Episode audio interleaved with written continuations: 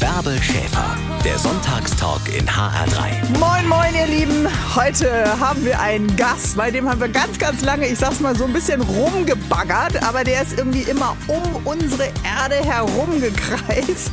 Der war nämlich 176 Tage Crewmitglied auf der ISS Cosmic Kiss, so hieß seine Mission. Er ist ESA-Astronaut, er ist Materialwissenschaftler, er heißt Matthias Maurer und ich freue mich, dass er endlich Mitglied der HR3-Crew am Sonntagstalk dabei ist und äh, freue mich auf unser Gespräch. Ihr hoffentlich auch. Ich wünsche euch einen fantastischen Sonntag und sag mal guten Morgen an alle Frühstückstische. Zu Hause in Hessen. Unser Gast heute im HR3 Sonntagstalk, der war vom 11. November bis zum 6. Mai 22, also gut sechs Monate out of office, auf jeden Fall aus dem irdischen Office und hat sich das Weltall und den Weltraum angeschaut. Darauf hat er sich sehr, sehr lange vorbereitet. Aus dem Saarland rein in ein Teil der Crew der ISS, der Expedition 66. Ich freue mich, dass du da bist, lieber Matthias Maurer, hier im HR3 Sonntagstalk. Wunderbar, ich freue mich auch. Ja, und äh, wir haben Zeit, über das zu reden, was wir alle nicht gesehen haben, was wir alle nicht kennen, wo du aber warst, dieses unbekannte Terrain. Nun redest du sehr viel darüber seit deiner Landung. Warum ist das eigentlich so wichtig, uns den Raum, diesen unbekannten Raum näher zu bringen?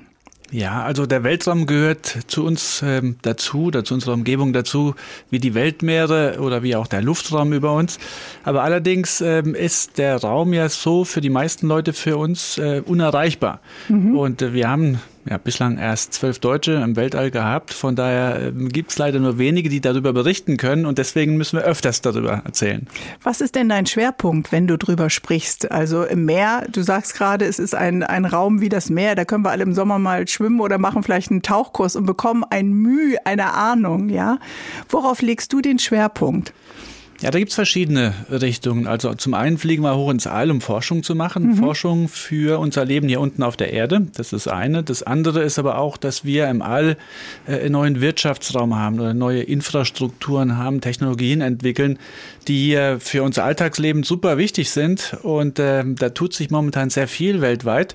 Wir sehen, dass das klassische Konzept, also NASA oder die russische Weltraumagentur fliegen hoch ins All, das wird jetzt abgelöst von Privatfirmen, die mhm. Astronauten hochbringen, auch schon Touristen hochbringen. Da fällt den meisten wahrscheinlich Elon Musk ein, ne, mit SpaceX. Genau, mit dem bin ich auch geflogen, aber mhm. nicht als Tourist. Ähm, und äh, also da tut sich sehr, sehr viel und äh, es ist wichtig für mich, dass wir dieses Wissen den Leuten mitteilen, weil es gibt jetzt gerade so eine Zeit, wo Deutschland oder Europa äh, komplett abgehängt wird von mhm. diesem neuen Markt. Woran liegt das denn? Es ist ein hoher Wirtschaftsfaktor, es ist auch ein Wissenschaftsfaktor, es geht um Vorsprung an einem Raum, der noch nicht erobert ist, wo man äh, eine Marke setzen kann. Warum passiert das?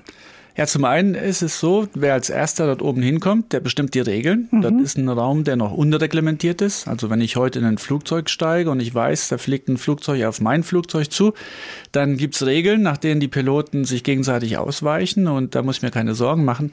Diese Regeln haben wir im Weltall aber noch nicht. Das mhm. heißt, wenn dort zwei Satelliten, die einfach hochgebracht wurden, aufeinander zurasen, dann ist im Zweifelsfall derjenige, der ähm, nervöser ist, weicht aus. Mhm. Ähm, ist auch besser, wenn einer ausweicht. Ansonsten gibt es einen Zusammenstoß. Es entsteht viel Weltraumschrott und diesen Schrott, den können wir nicht mehr entfernen. Und der macht dann, der vermüllt dann diesen Raum um die Erde und dann können wir in Zukunft den nicht mehr nutzen für neue Satelliten. Mhm. Also ganz, ganz wichtig. Also hat es Einfluss dann auch äh, natürlich auf unseren äh, Alltag heute. Jetzt sagst du gerade, es ist noch ein nicht erforschter, nicht betretener Raum und wer zuerst kommt, bestimmt die Regeln. Im Straßenverkehr haben wir es ja so, wir haben Regeln, wir haben schon Verkehrsteilnehmer, jetzt kommt ein neuer dazu, wie die E-Scooter, ja. Der muss sich irgendwie mal eingliedern und hält sich aber an keine Regeln. Das heißt, Regeln sind wichtig, auch auf diesem unbekannten Terrain. Ja, absolut. Also im Weltraum Warum? müssen wir Regeln haben, ganz einfach, damit, äh, wie gesagt, es nicht zu Zusammenstößen kommt mhm. von Satelliten. Damit, sage ich mal, diese Plätze, die dann zugewiesen werden, es gibt eine Organisation weltweit, die das macht, das ist die ITU, also die Internationale Telecommunication äh, Union heißt es, glaube ich.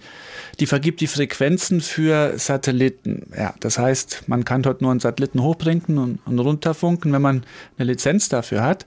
Und jetzt sehen wir gerade, dass zum Beispiel Elon Musk da tausende Satelliten hochbringt und sozusagen das Weltall zupflastert. Mhm. Ähm, das sind Plätze, die dann vielleicht für europäische Firmen, die das in ein paar Jahren machen wollen, dann besetzt und belegt sind. Und äh, das macht er einfach, weil ja, die Regeln dafür noch nicht etabliert sind. Im Grunde spurt er ja etwas, ne? so wie unbetretener Schnee. Hinterlässt er dann die ersten Fußabdrücke. Ist er da jemand, dem du vertraust? Oh, das ist eine große Frage. Also ich bin mit seiner Rakete geflogen. Ähm, das macht man ja nur, wenn man den Ingenieuren, die diese Rakete gebaut haben, auch vertraut. Man mhm. legt da sein Leben dann auch rein. Und er als CEO engagiert ja. natürlich diese Ingenieure ja, und du also, bist ja auch sicher wieder angekommen. genau, also in dem Zusammenhang sage ich natürlich, die, die Technik, die er entwickelt oder die seine Firmen entwickeln, die ist schon robust und solide. Mhm. Aber er ist natürlich auch sehr forsch und ähm, springt in Lücken rein, die noch nicht geregelt sind und äh, er stellt dann eigene Regeln, mhm. die dann meistens natürlich für ihn oder seine Firma zum Vorteil sind und nicht für die Allgemeinheit. Und wir Europäer, wir diskutieren, wir diskutieren, wir sammeln Geld und dann ist der Platz schon weg. Ja, so ein bisschen. Also wir waren doch mal führend. Ja, vor 15 Jahren waren wir in Europa ähm, führend bei dem kommerziellen Satellitenmarkt. Ähm, wir waren viel, viel besser als die Amerikaner, weil die hatten damals das Space Shuttle, um ihre Satelliten hochzubringen. Das war einfach wesentlich teurer als unsere mhm. Raketen. Dann ist aber Elon Musk mit seiner Privatrakete dazugekommen und er hat etwas gemacht, was wir damals in Europa und auch weltweit andere gedacht haben, was unmöglich ist, nämlich eine Rakete wiederverwendbar zu gestalten. Mhm. Das heißt, er hat es entwickelt und äh, eine tolle Pionierleistung hingelegt und dadurch kann er natürlich viel schneller und viel günstiger viel mehr Starts durchführen. Als das bei uns Europäern der genau. Fall ist. Das heißt, wir sind jetzt in den letzten 15 Jahren ziemlich nach hinten durchgefallen. Ähm, in diesem Jahr wird die ESA vielleicht nicht mal eine Handvoll Satelliten starten. Mhm. Ähm, Elon Musk plant 100 Raketen zu starten. Also da sieht man schon, wer die Nase vorn hat. Jetzt gibt es erstmal ein Cappuccino für dich und dann sind wir wieder im Gespräch hier im HR3 Sonntagstalk. Matthias Maurer ist unser Gast. So, einen letzten Schluck Cappuccino spült Matthias Maurer noch runter. Vor einem Jahr sah dein Alltag ja noch ganz anders aus. Da warst du als Astronaut noch im Weltall unterwegs mit der ISS. Im Mai 22 kamst du zurück auf die Erde. Und heute so ein Arbeitsalltag von dir? Musst du auch einfach nur, wie wir alle, irgendwelche Excel-Tabellen äh, studieren? Oder ist der noch genauso aufregend wie vor einem Jahr? Ja, ist jetzt äh, nicht mehr so aufregend wie vor einem Jahr. Nach der Landung, das erste halbe Jahr, war recht viel wieder fit zu werden, also so ein bisschen mhm. Reha-Maßnahme zu machen. Also wie wenn niemand zu Hause mal krank war, mehrere Monate, vielleicht dann irgendwie keinen Sport machen mhm. konnte. Für welchen äh, Sport hast du dich entschieden? Da gibt's ja Lieblingssportarten. Bist du der Yoga-Typ? Schwimmst du Triathlon gleich? Ja, Triathlon jetzt nicht, sondern so ein bisschen Allgemeinsport. Ähm, ja, Fahrradfahren, Laufen, ein ähm, bisschen Schwimmen, das ist alles sehr, sehr gut. Dann aber auch viel Gymnastik und Muskeltraining und viel, viel Dehnen. Mhm. All das ist ja im Weltall so ein bisschen, sag ich mal, verändert zu worden. Gekommen. Zu kurz gekommen. Genau. und hat sich verkürzt. genau. Und äh, in dem letzten halben Jahr neben den äh, Reha-Maßnahmen war natürlich auch viel Öffentlichkeitsarbeit, mhm. also erzählen über die Mission, berichten über die Mission. Aber seit Beginn von diesem Jahr bin ich jetzt wieder voll ähm, einsatzfähig. Also mhm. die Ärzte haben mir gesagt, ich bin startbereit oder gesund und fit, um direkt wieder für eine neue Mission zu trainieren. Die steht jetzt noch nicht an, aber ich hoffe, dass die okay. auch dann wieder kommt. Also das war ja eine coole Dienstreise, würden so Kollegen wie ich genau. jetzt vielleicht vom Sender sagen. Äh, das heißt, man kann sich auch noch mal für eine zweite anmelden. Ja, natürlich, natürlich. Also alle meine Kollegen ähm, sind schon fast zweimal geflogen, würde ja. ich sagen. Ihr seid kleine Junkies. Wenn ihr einmal oben wart, ja. beim Alexander Gerst war es auch so, der immer so, ich möchte noch mal, ich möchte noch mal. Ja, gut, aber es ist auch so, ich meine, es wird ja auch viel Geld in uns investiert mhm. für die Ausbildung. Dann ist es natürlich auch gut und richtig, dass man das zweimal dann nutzt und nicht nur einmal. Mhm. Ja, jetzt bin ich verantwortlich für ein Projekt, das heißt Luna. Das ist unsere Mondtrainingsanlage. Mhm. Wir bauen in unserem Standort in Köln, das ist ja das Astronautenzentrum der ESA, der einzige Platz in Europa, an dem Astronauten ausgebildet werden. Dort bauen wir jetzt auch eine Trainingsanlage auf für den Mond. Das heißt, mhm. in Zukunft werden dann meine Kollegin und ich dann dort äh, üben, wie wir den Mond erkunden werden. Wir machen einen, so eine Art äh, Testanlage, die so ein bisschen aussieht wie die, die, Mondoberfläche. Auf dem Mond sind wir nur ein Sechstel so schwer wie hier auf der Erde. Also ich wiege jetzt 75 Kilo hier unten. Auf dem Mond würde ich 15 Kilo wiegen. Mhm. Deswegen brauchen wir in unserer Mondtrainingsanlage auch so etwas äh, wie, wie man im Theater kennt, wenn die Künstler über die Bühne hüpfen. Ähm, also so eine Art Entlastungsanlage. Mhm. Dann haben wir dort viel Sand, original Mondsand, also jetzt nicht Sand vom Mond, aber die gleiche chemische Zusammensetzung wie auf dem Mond und auch die gleiche Körnung. Wie fühlt sich Mondsand an im Vergleich zu einem normalen Strandsand oder Seesand? Ja, also der Mondsand ist eigentlich das gleiche wie der Sand, den wir aus der Eifel ähm, mhm. Äh, bekommen, um Straßenbau zu machen. Also grobkörnig. Äh, nee, der ist eher sehr fein. feinkörnig. Mhm. Ja, ja, sehr, sehr fein. Und das Feinkörnige macht auch das Problem, weil das dann in unsere ganze Ausrüstung hineingeht und die dann schnell kaputt machen kann. Okay, also das ist jetzt deine äh, Aufgabe. Aber im Hinterköpfchen hast du immer noch, ich möchte gerne wieder hoch. Also das heißt, wenn du jetzt nicht fit wärst, wäre das nicht gut. Klar, das wäre natürlich ganz schlecht, wenn man nicht fit wäre, aber das geht, glaube ich, auch für jeden unserer Zuhörer. ähm, ja, also mein Wunsch ist es, dass ich dann das, was ich in der Mondtrainingsanlage dann auch ausprobieren darf, auch irgendwann mal in echt zu machen, nämlich Richtung Mond zu fliegen und den Mond zu erkunden. Mhm. Jetzt beginnt der Arbeitstag ja auf so einer äh, ISS-Besatzung. Sagst du eigentlich ISS oder sagst du ISS? Ich sage ISS. ISS-Besatzung äh, sicherlich anders als jetzt dein Tag in Köln. Wann fing der an? Offiziell geht der Tag dort, oder die Nachtruhe mhm. hört um 6 Uhr morgens auf und dann um 7.30 Uhr äh, geht es offiziell los. Dazwischen hat man Frühstück und schon Vorbereitung. Nach der europäischen Zeitzone oder nee, wonach die englische. Die englische. Also mhm. die Greenwich Mean Time ähm, mhm. oder Universal äh, Zeit heißt es auch. Mhm. Also eine Stunde versetzt zu Europa. Und dann geht es 7.30 Uhr los, haben wir Morgenbesprechung. Dann wird nochmal ganz kurz durchgegangen, was die Tagesaktivitäten sind. Dann arbeiten wir bis abends 7.30 Uhr und haben dazwischen eine Stunde Mittagspause und mhm. zweieinhalb Stunden Sport. Aber ansonsten wird nur gearbeitet. Wie lange hast du denn gebraucht nach der Landung, um dich nochmal umzurechnen? Jetzt machen die gerade das, weil man wird ja immer als Kollege dann wieder ausgetauscht nach einigen äh, Monaten. Und aber dieser Ablauf geht dann ja weiter. Ja, ja, ja, ja, der geht weiter. Also, also was würden die jetzt machen? Sonntagmorgen kurz nach zehn? Sonntags morgens kurz nach zehn ähm, ist es auf der Raumstation kurz nach neun. Mhm. Da sind die eine Stunde hinten dran. Genau. Und sind die vielleicht am Frühstücken oder vielleicht ein bisschen was am Lesen. Weil Suchen sonntags, noch HR3 als Sender ja, natürlich. Kann man klar. auch, über eine App kann man das auch machen. Mhm. Ähm, also sonntags hat man frei und man muss nicht Sport machen, aber die meisten machen auch am Sonntag noch Sport. Mhm, also das sich körperlich fit zu halten, ist ganz wichtig. Nun ist es eine internationale Crew. Ob es da auch einen Chef gibt oder eine Chefin oder einfach äh, keine Hierarchien, das müssen wir gleich nochmal erklären. Freue mich sehr, dass du da bist, Matthias äh, Maurer. Wir sind gleich wieder im Gespräch. Im Dezember 2020 ist Matthias Maurer offiziell für die ISS Mission Cosmic Kiss ausgewählt worden. Cooler Name. Hast du deswegen zugesagt? Also der Name kommt ja von mir selbst. ich habe zugesagt und dann habe ich den Namen vorgeschlagen. Okay, also sehr, sehr schön. An wen du wohl gedacht hast, als du den vorgeschlagen hast. Viele Trainingseinheiten und viel, viel Vorbereitungszeit ist vorausgegangen. Ahnt das eigentlich jemand, wenn man dich dann so feiert? dass du als Deutscher ins All fliegst. Weiß man, wie viel Einsatz da drin steckt? Ja, also die meisten Leute, die haben eine Vorstellung davon, dass es sehr viel ist. Aber gut, ich meine, ich habe jeden Moment, jede Minute davon genossen.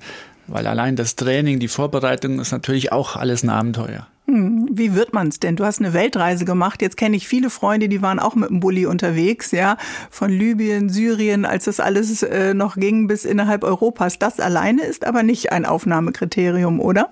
Nee, also äh, um Astronaut zu werden, muss man studiert haben. Mhm. Ähm, und zwar äh, normalerweise Wissenschaft, entweder so einen Ingenieurstudiengang, naturwissenschaftlichen Studiengang oder Medizin. Mhm. Die Alternative ist, dass man Testpilot ist, bei normalerweise dann beim Militär. Warum ist ein Studium Voraussetzung, um dann die wissenschaftlichen Arbeiten durchzuführen, dieses wissenschaftliche Denken mitzubringen?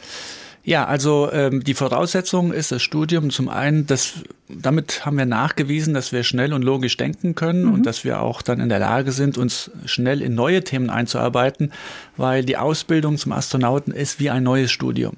Also ich mit meinem Theater, Film- und Fernsehwissenschaften hätte da weniger Chancen. Ja, also ganz äh, zum einen halt wegen der Experimente, die wir oben durchführen, mhm. zum anderen aber auch um den technischen Sachverstand zu haben, wie man eine Rakete bedient. Und, äh, du sagst es sehr charmant. Ich verstehe dich schon, lieber Matthias. Du bist promovierter Materialwissenschaftler und hast Experimente mit Beton gemacht. Äh, wahrscheinlich machst du immer den Gag mit deinem Nachnamen Maurer, dass du deswegen äh, Beton anrühren musst. Aber was steckt dahinter? Also man bringt Wissen mit aus dem Studium schon und wird dann auch gezielt auf der Raumstation mit diesem Wissen eingesetzt? Oder kann es auch sein, dass du dich in einen neuen Bereich einarbeiten musst? Als Astronaut ist man generell ausgebildet. Das heißt, jeder von uns kann eigentlich jedes Experiment durchführen. Mhm. Also meine Kollegen hätten genauso gut dieses Betonexperiment dann umsetzen können. Ähm, ich habe mich aber gefreut, dass ich das machen durfte, weil ich als Werkstoffwissenschaftler natürlich gerne mit neuen Materialien rumspiele mhm. und versuche dann dort das Beste rauszuholen.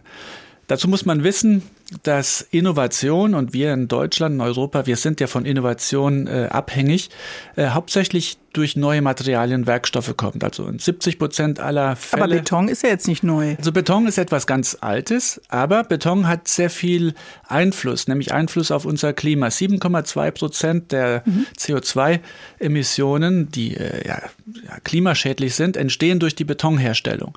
Das heißt, wenn wir dort reinschauen und können diesen alten Werkstoff noch mal ein bisschen Nutzen verbessern, dann können wir vielleicht sogar mehr erreichen, als mhm. wenn wir äh, sagen, jetzt wir erzeugen Flugverbote, weil 7,2 Prozent ist deutlich mehr, als was durch die Luft- und Raumfahrttechnik an CO2 ausgestoßen wird. Bist du denn schon mit erfreulichen Ergebnissen zurückgekommen oder dauert das dann alles auch noch mal wieder Monate, äh, bis so etwas ausgewertet wird? Oder hast du schon Verträge mit der Wirtschaft?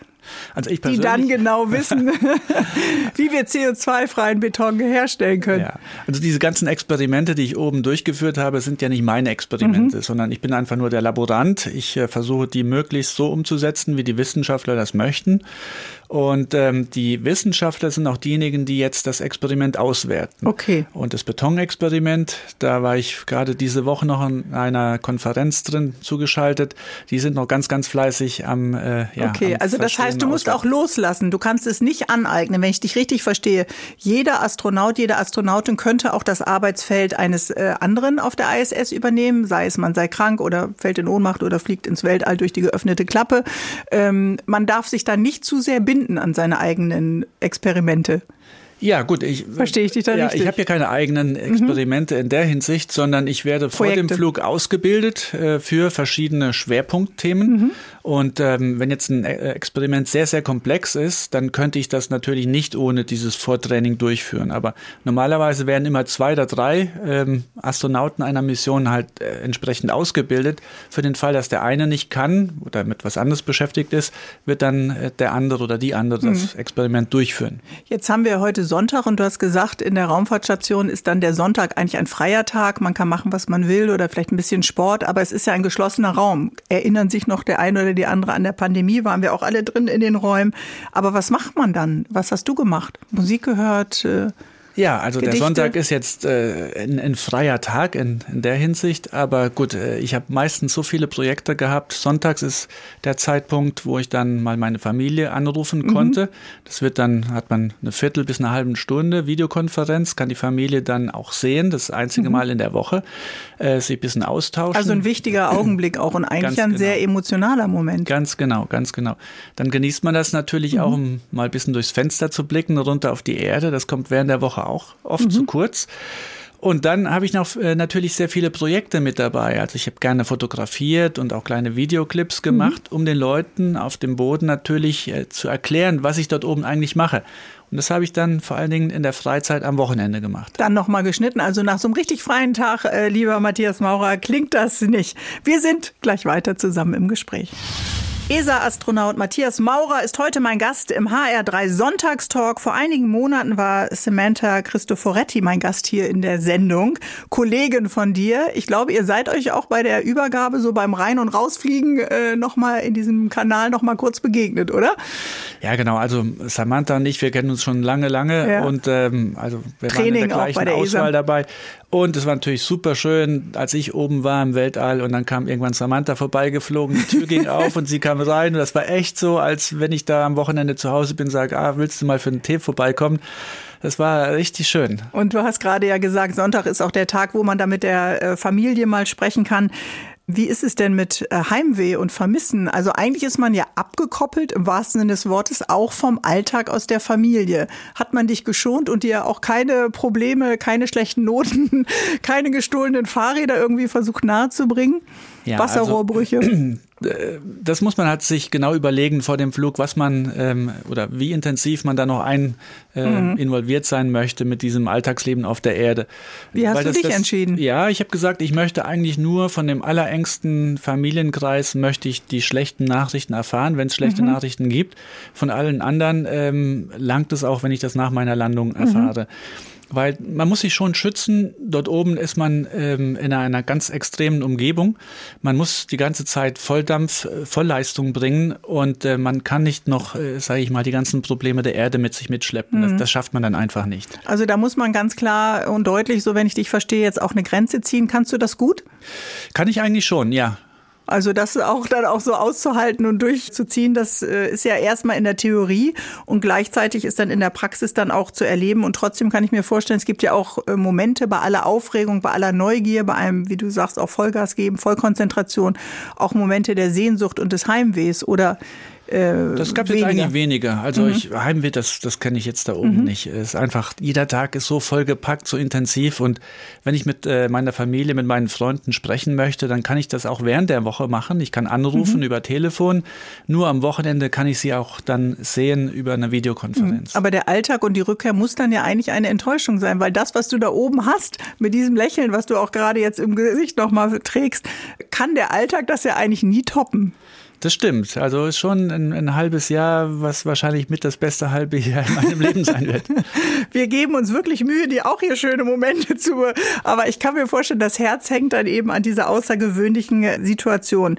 Schwerelosigkeit kann man mittlerweile hier auch buchen. Gibt es einige Anbieter, zahlt man ziemlich viel Geld für ein paar Minuten. Ist das vergleichbar mit dem, was du erlebt hast?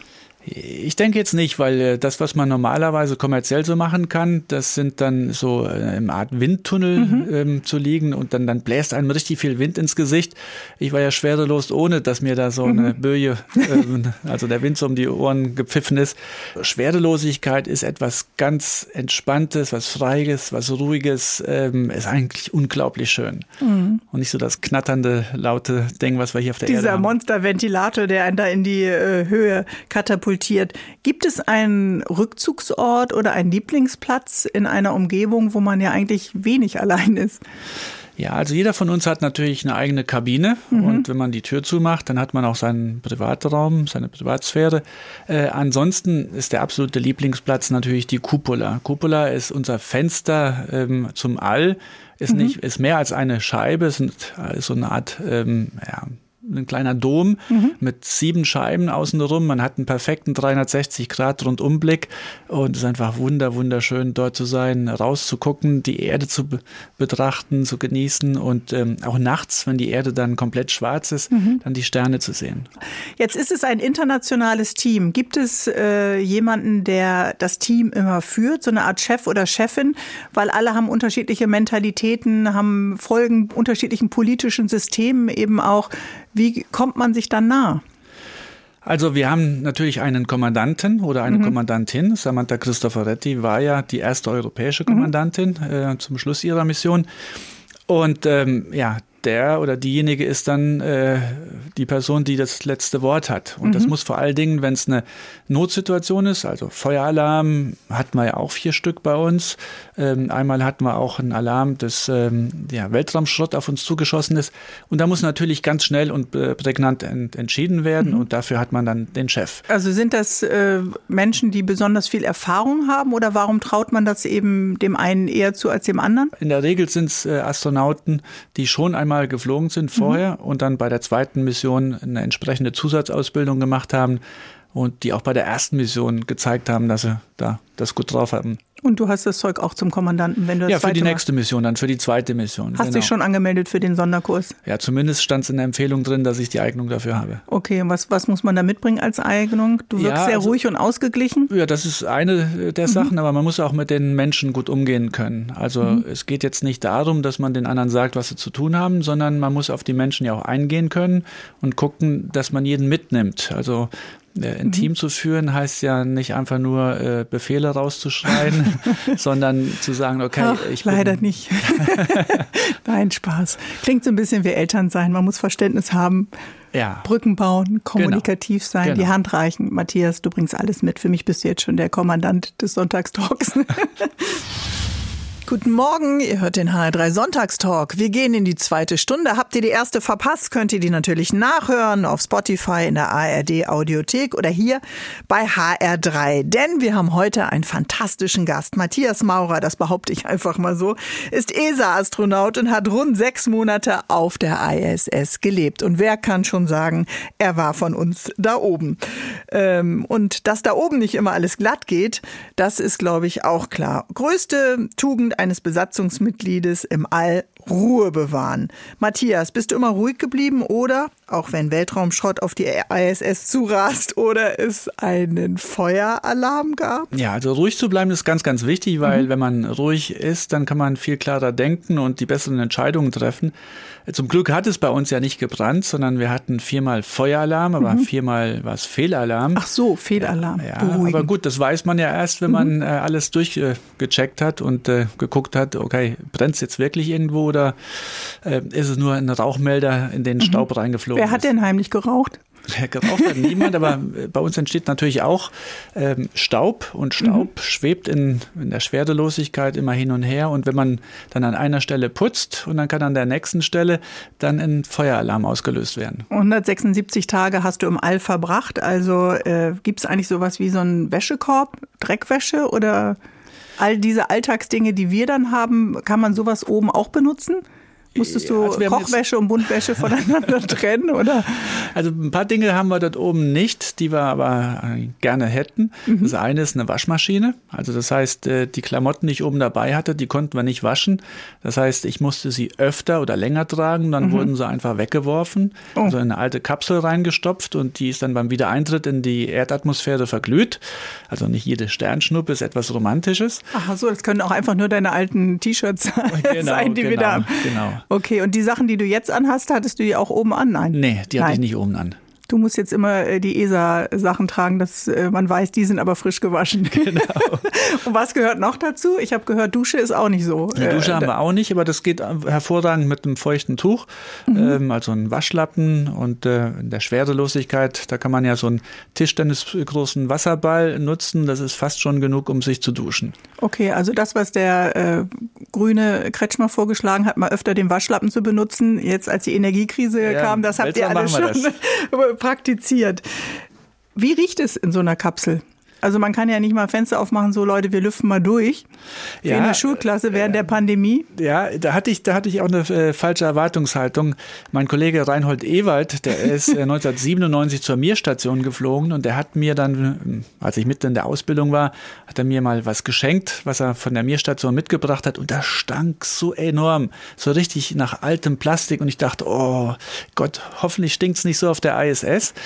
Und als ich dann oben ankam und die Tür aufging, da war ich total positiv überrascht. Es riecht nämlich dort oben genauso wie in einem Labor. Also eine trockene, saubere Luft. Mhm. Ähm, ja, sehr, sehr neutral. Okay, und äh, wenn du bist jetzt ein Kaffeetrinker, wie ich heute hier am Sonntagmorgen äh, feststelle, und stimmt das, dass man Kaffee da aus dem Beutel mit dem Schlauch äh, raussaugt? Ja, mit dem Strohhalm. Mit dem Strohhalm. Äh, und solche Dinge, die du sonst gerne gemacht hast, äh, es war so aufregend, dass du auch nichts vermisst hast? Oder gab es etwas, von dem du sagst, ach, ich hatte da oben Geburtstag, ich hätte gerne eine Flasche Sekt knallen lassen? Geht ja alles nicht. Ja, eine Flasche Sekt geht aus verschiedenen Gründen nicht. Weil du eher der Champagner-Typ bist, ne?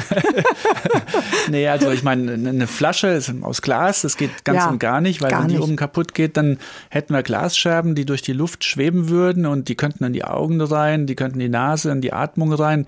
Also das wäre direkte Lebensgefahr, so eine Glasscherbe. Es gibt kein Glas auf der ISS? Nee, es gibt kein Glas. Oder wenn es Glas gibt, dann ist es nochmal geschützt mit einem Klebefilm, ähm, damit es definitiv nicht auseinanderbrechen mhm. kann. So, und dann Champagner hätte natürlich auch viele Blasen drin. Und ähm, diese Blasen, die würden in, in der Schwerelosigkeit dann sich auch direkt zu Riesenblasen entwickeln. Das heißt, es wird ein totales Chaos und Desaster von diesem Champagner. Du wirst einen von deinen eigenen Geburtstagsblasen erschlagen. wird da wahrscheinlich eine Dusche werden, ja. im wahrsten ja. Sinne des Wortes. Ja gut, da ähm, äh, hast du aber den Job verfehlt, da müsstest ja. du Rennfahrer sein. Okay, aber jeder lebt ja in seiner Bubble. Vielleicht kommt daher, kommt daher äh, der Begriff. Genau. Eine große Anspannung, hast du gesagt. Also bei aller Leichtigkeit und äh, äh Alltagserfahrung, wo wir ja mit unseren Fragen auch immer noch mal anknüpfen. Ähm, was würdest du sagen? Was, äh, wo hast du diese Verantwortung gespürt? Die Verantwortung im All. Ähm klar, natürlich für das, was ich mache. Die mhm. Wissenschaftler, die die Experimente vorbereitet haben, die haben dann jahrelang dafür gearbeitet und ich wollte definitiv nicht, dass ich es dann bin, der mhm. so ein Experiment vermasselt nach den vielen Anstrengungen. Das war schon viel ähm, Herausforderung und auch ein Verantwortungsgefühl. Aber ich glaube, die größte Verantwortung habe ich gespürt beim Blick runter auf die Erde. Mhm. Zu sehen, dass da ein wunderschöner Planet ist, und dann zu sehen, dass der Urwald tief dunkelgrün und direkt daneben ist es hellgrün und an der Kante zwischen dem hellgrünen, dem Ackerbaubereich, dort sind immer riesige Rauchsäulen. Dort wird mhm. ähm, der Urwald niedergebrannt. Das erkennen wir von oben mit bloßem Auge. Und dann, wenn wir weiterfliegen, wir erkennen sehr viele Wüstengebiete, auch Gebiete, die jetzt aussehen wie eine Wüste, aber an, auf alten Plänen noch mit dem See dann verzeichnet mhm. sind.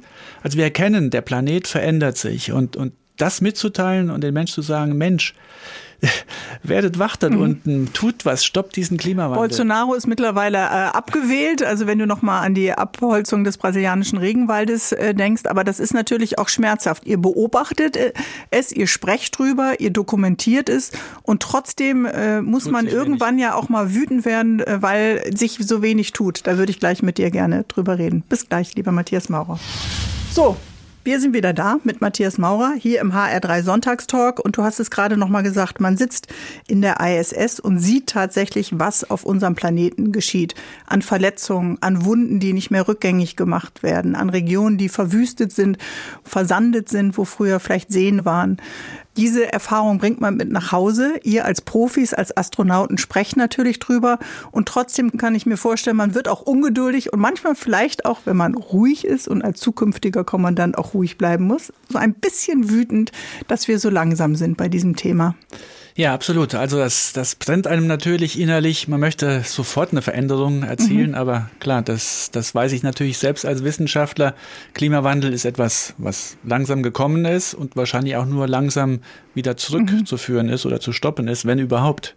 Wie verändern wir uns denn? Also ich meine, keiner kann ja mehr sagen, äh, Klimakrise, Energiekrise, äh, Erderwärmung, davon habe ich noch nie was gehört. Gibt es äh, schrittweise Veränderungen in deinen Augen und ist das eben auch wichtig, so dass jemand wie du eben immer wieder darüber auch berichtet? Ja, ich denke, es ist sehr wichtig für die Menschen zu berichten, ähm, dass man das mit eigenen Augen sehen kann, mhm. dass es nicht nur Zahlen sind, sondern dass man das wirklich erleben, spüren und ja begründen kann auch, dass dieser Klimawandel real ist es ist wichtig, dass wir anfangen mit den ersten Schritten und äh, jetzt sind wir natürlich mitten in der Energiekrise. Ich sehe das aber auch ein bisschen positiv. Jetzt ist so ein bisschen Schwung reingekommen, dass die Menschen sagen, okay, ich mache dann bei mir auch Solarzellen aufs Dach und äh, ich dann äh, werde wahrscheinlich auch ein Elektroauto kaufen mhm. und so weiter und so fort. Also es tut sich was. Was ist nochmal anders beim Blick aus dem All? Man könnte ja auch nach Brasilien fahren und sich vor Ort die Abrodung anschauen oder äh, die Vermüllung äh, der Meere. Das kennen wir ja auch. Wir kennen die Dokumentation. Aber was ist nochmal das Besondere bei diesem drohnenartigen Blick, den du ja genießen konntest, von ja. oben? Ja, der Blick von oben ähm, erlaubt mir in 90 Minuten die ganze Erde zu sehen. Mhm. 90 Minuten brauchen wir, um einmal rund zu fliegen. Ähm, wir haben 16 Mal pro Tag Sonnenuntergang und Sonnenaufgang. Und wir erkennen ja, dass die Erde eigentlich auch nur ein kleines Objekt im All ist. Und es ist die einzige Oase, die wir haben, auf der das Leben möglich ist. Und äh, früher haben wir gesagt, was kümmert es mich, wenn in China ein Sack Reis umfällt? Ähm, heute ist das für mich eine halbe Stunde Entfernung gewesen mhm. aus dem All. Das heißt, was auf der linken Seite äh, der Erde passiert, das äh, hat auch Einfluss auf die rechte Seite der Erde. Und das muss den Menschen mhm. in den Kopf rein. Also äh, bei aller äh, Schönheit oder eben auch Dramatik, die du von oben siehst, wissen wir natürlich, Länder kommunizieren nicht immer miteinander. Wir haben das Paris-Abkommen und wissen trotzdem, dass nicht alles umgesetzt wird. Ja, dafür ist es umso wichtiger, dass dann Menschen wie wir, wir Astronauten, darüber berichten und dass wir dieses äh, Feuer dann immer am, am Brennen halten, dass mhm. die Menschen es nicht aus dem Blick verlieren. Also das siehst du auch noch mal mit als deine Aufgabe. Wie funktioniert denn Kommunikation auf der ISS? Ihr kommt äh, aus unterschiedlichen Ländern, dient, äh, ich sage es jetzt mal in Anführungsstrichen, auch unterschiedlichen Nationen, unterschiedlichen politischen Systemen. Spielt Politik da eine Rolle oder muss man gleich sagen, okay, wir reden nicht über Politik? Denn der Krieg zum Beispiel hat ja angefangen zwischen Russland und der Ukraine, als du auf der ISS warst. Ja, zunächst einmal sind wir alles dort oben in erster Linie Menschen. Und mhm. Menschen, die das gleiche Ziel haben, den gleichen Traum haben, nämlich Wissen zu schaffen und äh, etwas ja, zurückzugeben für die Menschen auf der Erde, aber auch ein Vorbild zu sein, zu zeigen, wenn wir friedlich zusammenarbeiten, dann können wir viel, viel mehr erreichen, mhm. als wenn wir uns gegenseitig bekriegen, bekämpfen und äh, alles versuchen alleine zu machen auf der Erde. Könntest äh, du mal äh, mit Xi Jinping reden und mit Putin und mit Nordkorea, lieber Matthias? Ja, es ist leider sehr, sehr schwer, wenn man auf der Erde Diktatoren hat und die nicht auf, auf Menschen hören, die versuchen mit demokratischen Mitteln ihre Meinung zu äußern. Ähm, das war auch ein ganz enttäuschender Moment für uns, 24. Februar zu sehen, da ist der Krieg losgegangen.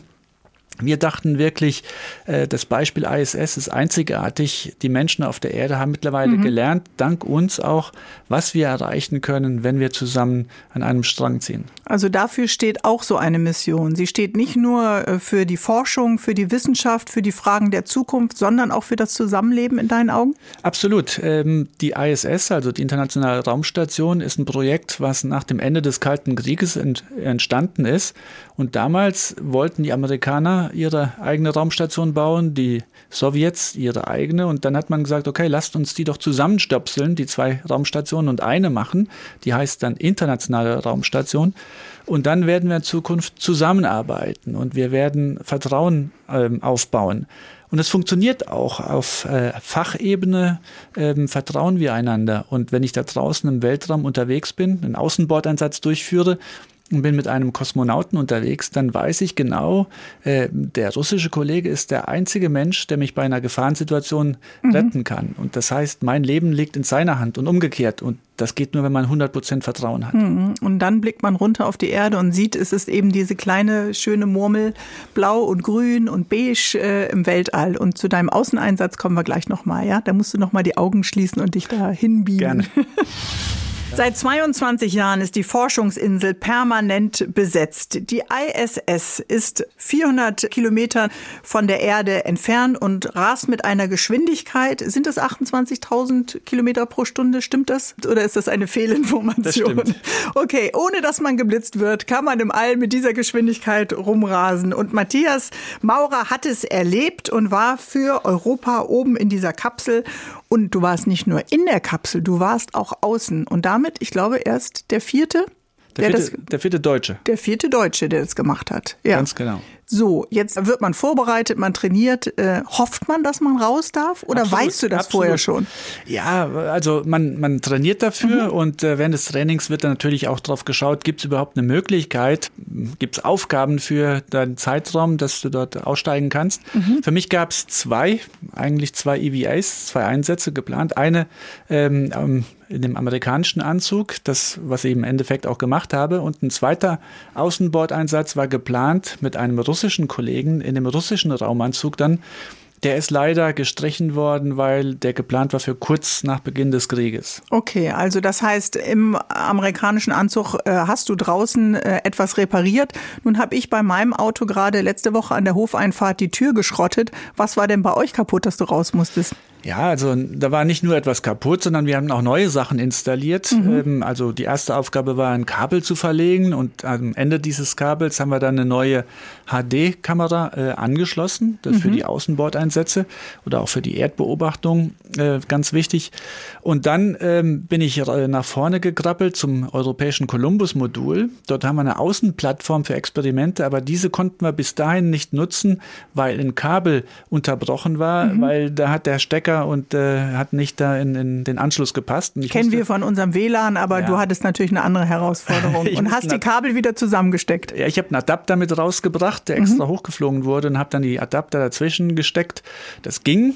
Und dann bin ich nochmal zum japanischen Modul rüber geflitzt und habe dort noch etwas repariert.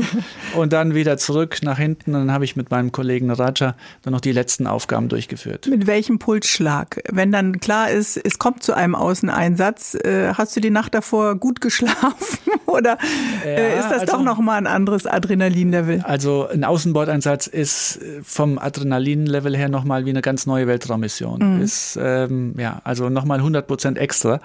Ich habe mich riesig darauf gefreut. Es war ein, ein, absoluter Traum, auszusteigen.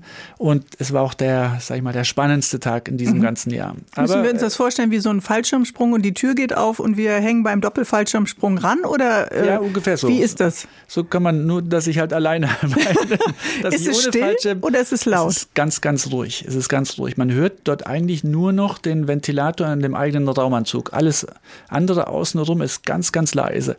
Äh, ist vor allen Dingen auch deswegen spannend, weil ich beim Außenbordeinsatz ja nach vorne krabbeln musste zum Columbus-Modul und bin dann dort ähm, über ein Modul drüber gekrabbelt, wo meine Kollegen innen saßen. Also die waren dann weniger als 1,50 Meter von mir entfernt und die haben gesagt, ich bin dort lang gescheppert und geklappert, äh, weil die innen das ja gehört haben, aber mhm. ich außen Die haben gedacht, du brichst durch die Decke durch. genau, genau. Also für die war es sehr spektakulär, für mich war es natürlich optisch äh, extrem ja, beeindruckend. Und was hättest du falsch machen können? Also was wäre ein Fehler gewesen? Wenn man außen unterwegs ist, muss man immer mit zwei, an zwei Stellen gleichzeitig gesichert sein. Mhm. Normalerweise ein langes Seil, ein Rettungsseil, was man nie öffnet. Und dann geht man mit den Händen vorwärts. Und zwar äh, greift man mit der einen Hand ähm, zu und dann löst man erst die andere, wenn mhm. man halt mit der zweiten Hand einen festen Halt hat. Oder wenn man beide Hände zum Arbeiten braucht, dann muss man noch ein zweites Seil wie ein Bergsteiger dann halt festmachen. Okay. Das ist ein kurzes Seil. Und wenn ich etwas falsch gemacht hätte, dann wäre ich vielleicht weg äh, hätte ich den Kontakt verloren zur Raumstation und wäre dann zu Weltraumschrott geworden. Oh mein Gott. ja. Wir hätten gedacht, du wärst ein Wäscheberg, aber dann wärst du das gewesen. Okay, darauf kann man sich ja eigentlich nicht vorbereiten. Man kann ja hoffen, dass das Material dann hält, äh, dass der Haken hakt. Und in welchem Kletterpark hast du vorher geübt? Eine ja. Hand festhalten, eine loslassen? Ja, also das macht man bei dem NASA-Kletterpark mhm. Äh, oder sowohl auch in Köln. Da haben wir auch ein riesen Becken. Unser Becken in Köln ist zehn Meter tief. Und dann haben wir dort in 1 zu 1 Nachbau des Columbus-Moduls und dann kann ich dann dort üben, wie ich mhm. dann unter Wasser dann freischwebend dort außen entlang krabbele. Das gleiche wird dann nochmal bei NASA geübt, in dem richtigen NASA-Raumanzug und die haben, glaube ich, das größte Innenschwimmbecken weltweit. Dort ist die komplette Raumstation, steht unter Wasser. Ich glaube, die haben sogar zwölf Meter Wassertiefe. Mhm. Okay, da warst du auch. Ja, ja, dort habe ich dann. Unglaublich, was du erlebt hast. Also ja, das, das ist Teil der Ausbildung. Ja, und wenn dann äh, freut man sich auch so ein bisschen, dass du es dann warst, dass man so sagt, ja, ja, ich bin's. Absolut, ja. Also bei aller Freundschaft dann da auf der Kapsel. Weil so jeder wollte das ja wahrscheinlich. Natürlich, meine Kollegen sind auch alle ausgestiegen, von daher mhm. war es sehr, sehr fair verteilt. Nett. Und man muss sich das so vielleicht ein bisschen vorstellen, man macht den Autoführerschein und dann wartet man Jahre, bis man endlich den Führerschein mhm. einmal nutzen darf. Und dann ist natürlich der Tag ja, wunderbar. Ja. Alle reden über den Ausstieg, aber wie kommt man wieder rein? Ja, genauso, dass man wieder zurückkrabbelt, äh, geht dann rein und dann wird der Luftdruck wieder hochgefahren und dann äh, kann man nach innen rein, die Station. Das alles hast du erlebt, Matthias Maurer. Unglaublich. Ich kriege fast ein bisschen Gänsehaut und bin ein bisschen neidisch. Aber mit einem Kunstgeschichtsstudium, wie gesagt, kann man sich nicht bewerben. Das nächste Mal überlege ich vorher, was ich dann studiere. Gleich mehr. Der ESA-Astronaut Matthias Maurer ist heute mein Gast im HR3 Sonntagstalk. Er hat fast ein halbes Jahr auf der ISS verbracht als einer von sechs Astronauten auf knapp 1000 Quadratmetern Raumstation. Die sechs müssen einfach klar miteinander kommen. Da kann ja keiner sagen, ey Leute, ihr nervt, ich gehe mal eine Runde um den Block. Dein Tipp, lieber Matthias, wie geht man denn mit Mitfliegern um, die nicht sozial kompetent sind? Okay, das ist natürlich eine, eine große Hausnummer. Also Sozialkompetenz ist eigentlich das das Hauptkriterium, um ausgewählt zu werden für eine Langzeitmission mhm. im All. Und mit meiner Crew war es so, dass wir uns vorher schon super verstanden haben, aber wir haben gesagt, okay, lass uns noch einmal Tachlis reden. Wir nehmen uns einen Tag und dann machen wir zwei Stunden lang, jeder sagt dem anderen, äh, was ihm nicht gefällt oder ihr nicht gefällt. An dem anderen, wie so ein WG-Abend. Okay, Absolut. alles auf dem Tisch, ohne nachtragend zu sein oder nimmt man das dann mit in die äh ja, Station. Wir haben natürlich auch gelernt, wie man so etwas sagen kann, ohne dass es verletzend wirkt. Mhm. Und äh, sind natürlich auch Punkte angesprochen worden, die man so nicht auf dem Schirm hatte und die äh, vielleicht einem dann auch ein bisschen mehr unter die Haut gehen. Mhm. Aber man weiß ja, es ist gut gemeint angesprochen, es ist jetzt nicht um böse zu sein. Und dann äh, regt das zum Nachdenken an. Und jeder von uns hat auch Hausaufgaben bekommen, wie man das Verhalten entsprechend verändert oder halt etwas mhm. abstellen kann. Und dann hatten wir im Weltraum nochmal zwei Termine vereinbart für eine Nachbesprechung. Und die erste Nachbesprechung war nach einem Monat und die zweite Nachbesprechung, mhm. die war dann nach drei Monaten angesetzt, war, haben wir alle gesagt, die brauchen wir nicht mehr. Ah. Und wir sind in die Geschichtsbücher eingegangen als die glücklichste Crew Ihr seht ja alle auf den Fotos, wenn ihr mit euren Anzügen, da steht immer sehr, sehr heroisch und ernst aus. Da darf man nicht so lachen. Ne? Du wirkst jetzt immer sehr viel entspannter als auf deinen äh, ja. ESA-Fotos. Und was hat man dir gesagt? Ja gut, da gibt es natürlich verschiedene Sachen. Ähm, also mir hat man gesagt, meine, mein Columbus-Modul wird so ein bisschen messihaft aussehen. ähm, ich denke halt, bevor ich etwas wegwerfe im All, dann überlege ich mir doch fünfmal, ob ich das nicht noch brauchen kann. Ja, dann habe ich halt ein paar mehr Sachen aufgehoben als meine Kollegen. Okay. Mrs. Kondo aus Japan muss kommen und bei dir aufräumen. Aber es ist ja auch so ein bisschen, man ist ja durch das Kontrollzentrum eigentlich so wie bei Big Brother TV permanent unter Beobachtung. Kann man das irgendwann abstellen?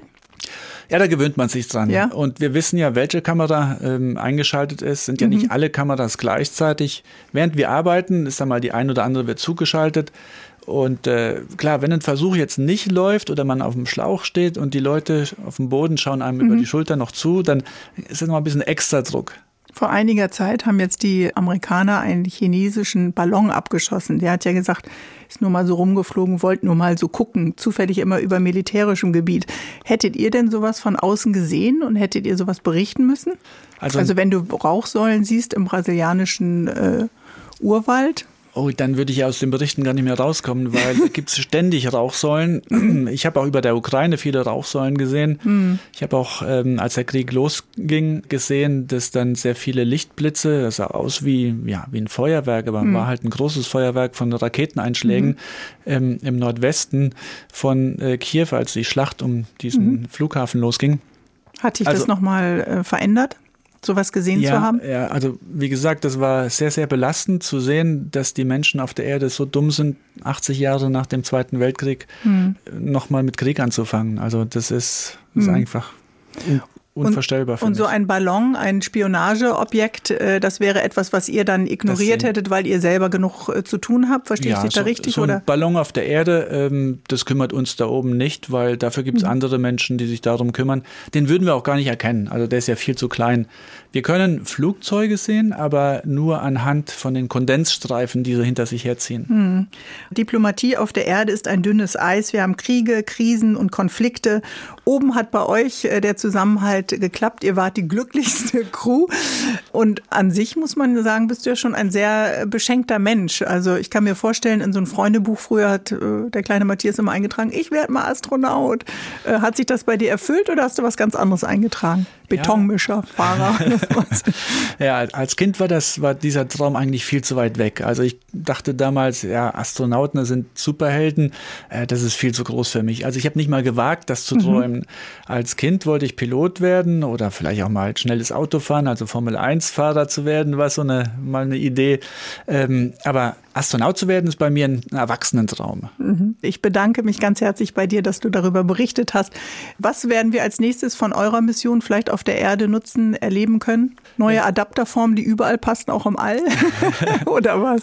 Also ich hoffe, dass sehr viele von diesen Versuchen, die wir umgesetzt haben, bei uns dann auch im Alltag Einzug halten. Mhm. Also bessere Materialien, äh, bessere Automotoren, die weniger Sprit verbrauchen, effizientere Flugzeugtriebwerke, bessere Batterien für Handy Handys oder Elektroanlagen ja, ähm, und so weiter und so fort. Also ich habe ja an weit über 100 Experimenten mhm. mitgearbeitet. Wir werden das verfolgen und auch natürlich hoffentlich erleben, dass du noch zum zweiten Mal hochgeschossen wirst und dann glücklich draußen rumkrabbeln und gesund wieder reinkommst und auch gesund wieder landest. Herzlichen Dank, lieber Matthias Maurer. Wunderbar, ich danke dir. Ja, das äh, war unser Sonntagstalk und äh, ich hoffe natürlich, dass ihr noch mal reinhört, vielleicht in den Podcast und sonst hören wir uns nächste Woche wieder dann mit meinem Gast, der ehemaligen Leistungsturnerin Kim Bui. Die berichtet äh, über die Lust an diesem Talent, das auszuleben, aber eben auch äh, die Hindernisse, die es gibt bei so einem intensiven Sport. Bis nächste Woche.